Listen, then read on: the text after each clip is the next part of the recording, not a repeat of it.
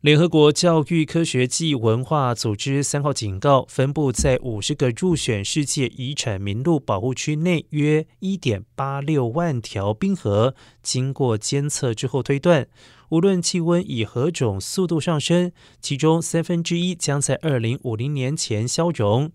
而位于世界遗产保护区内的冰河面积约占全球冰河面积的百分之十。从两千年以来，由于导致升温的二氧化碳排放，这些冰河不断加速退缩，而每年损失五百八十亿吨冰，相当于法国和西班牙每年的总用水量，而占观测到全球海平面上升幅度将近百分之五。如果按照现在的碳排趋势，位于世界遗产保护区内的冰河约半数可能在二一零零年以前几乎是完全消失。